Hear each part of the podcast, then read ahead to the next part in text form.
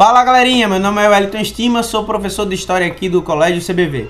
Então galerinha, é, a questão 34 do, da prova do SSA 3 é, é, uma, é uma questão que, né, dentre as análises de todas as questões propostas pelo exame este ano, é a que eu identifico como sendo a questão mais complexa, a que exigia um nível de concentração maior do aluno e um maior conhecimento prévio.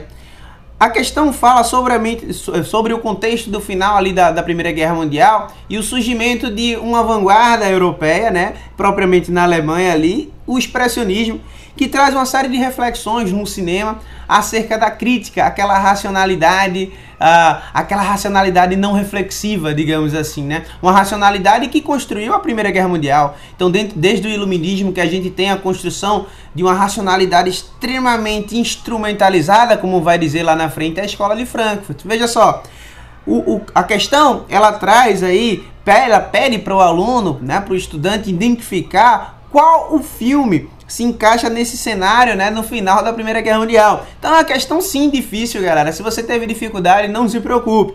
O gabarito dessa questão, galera, é letra A. O, o, o movimento artístico retratado né, no texto é o gabinete do, do doutor Caligari, né? Que é um filme né, que aborda ali a, a história bem espetaculosa de um doutor com um sonâmbulo que comete assassinatos e que leva uma pessoa aí para um hospital psiquiátrico. É uma crítica àquela racionalidade em que você vai ter uma cidade se modernizando, mas ao mesmo tempo uma sociedade doentia, com espetáculos minimamente estranhos eu tinha que saber a sinopse, pelo menos, do filme ou saber do que se tratava. Então, assim, é uma questão difícil. Fugiu a regra do exame, galerinha. Então, não se preocupem. Mas, para que vocês saibam, é uma crítica à racionalidade, né? A, trazendo a reflexão da angústia que permeava o cenário do início do século XX. Questão difícil, galerinha.